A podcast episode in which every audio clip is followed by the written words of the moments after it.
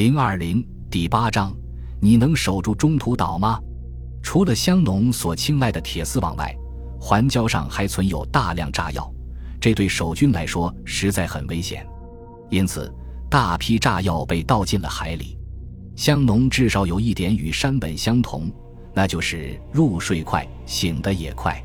虽然他整天喝咖啡，半夜还要喝上几杯，但他倒在床上就能睡着。可是，一旦被叫醒，他马上就能变得十分机警，在这样充满活力的人领导下，东岛和沙岛这两个小岛上大炮林立，带刺的铁丝网比比皆是，海滩和周围水域密密麻麻地布着地雷和水雷。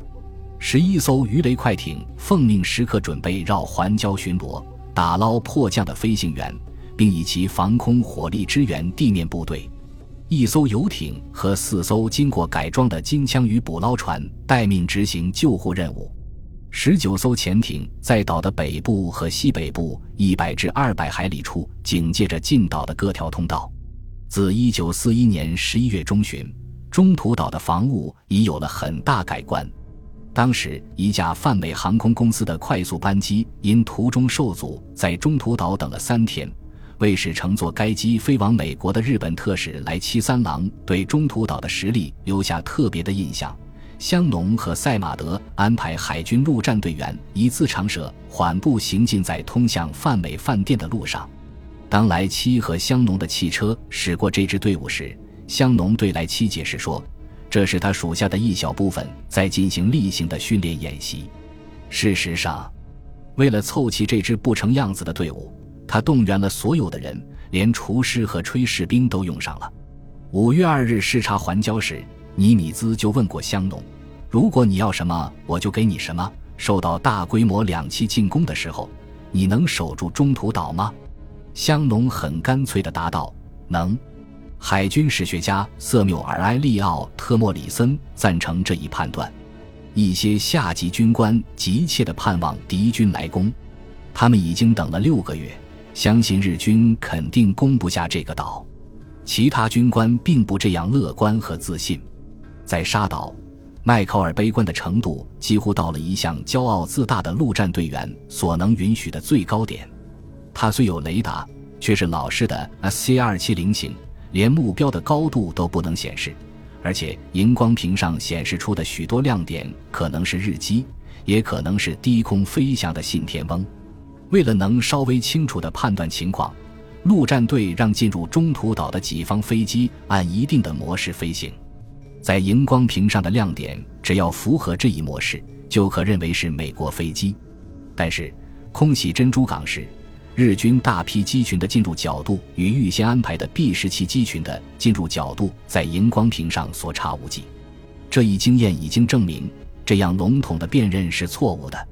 岛上海军陆战队的俯冲轰炸机是 S B R U 三型，正式名称是辩护者，混名为振动器，又叫风向标。这些老古董常常发生地转。一九四二年初，在俯冲试验时，机体组织与机翼脱离，只好用胶布粘合的方法来修理。陆战队的战斗机是 F R S 三水牛，它还有个可怕的名字——空中棺材。当初。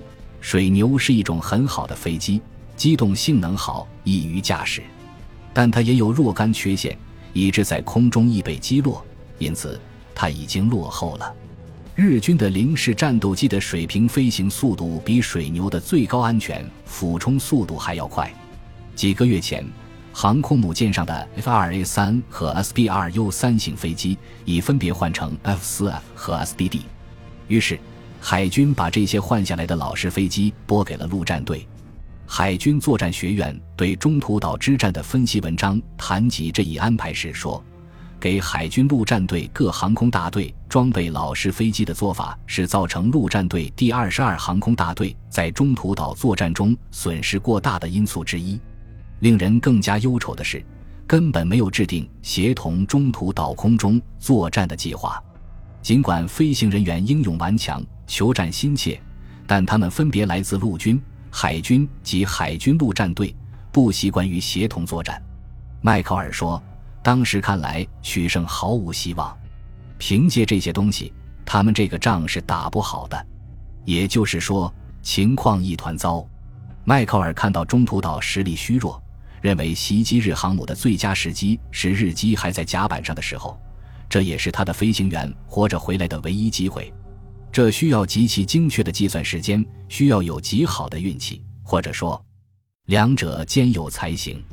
否则，虽说中途岛会尽力而为，也顶不住日军大规模的进攻。迈克尔的想法与尼米兹不谋而合。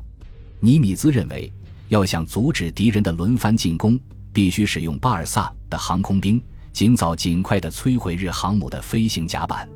我们的首要目标不是击退进攻巴尔萨的首批敌机，而是敌航母的飞行甲板。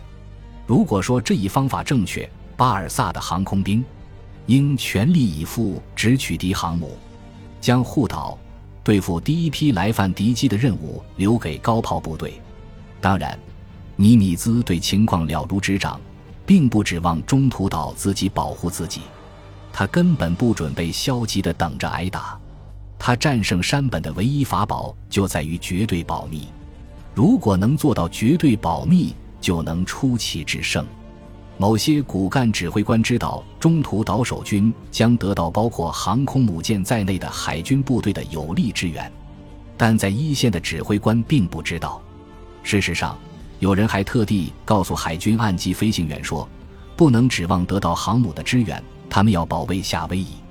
最高领导没有向中途岛部队说明，并不指望他们创造奇迹，也没有说他们并不是孤军作战，这是为了不泄露军机。从当时情况看是可以理解的。守岛部队都是海军和海军陆战队的人，都知道任何小岛的防守都离不开对周围海域的控制。如果大批日舰停在中途岛炮兵射程范围之外的海面上，而且有大量战斗机掩护。中途岛守军是没有空中力量将其赶走的。如果山本使用其主力部队的战列舰上强大的炮火攻击环礁，而不是将这些战列舰放在舰队最后方作为海上指挥所，他完全有可能只凭钢铁的力量就攻下中途岛。美国人幸运的是，山本和宇垣老是想着省下战列舰，省下来干什么用，则只有老天知道。宇垣甚至不让草鹿使用大和号上的通信设备。当时，日本海军主要依靠截获敌无线电通信联络了解敌人的活动情况。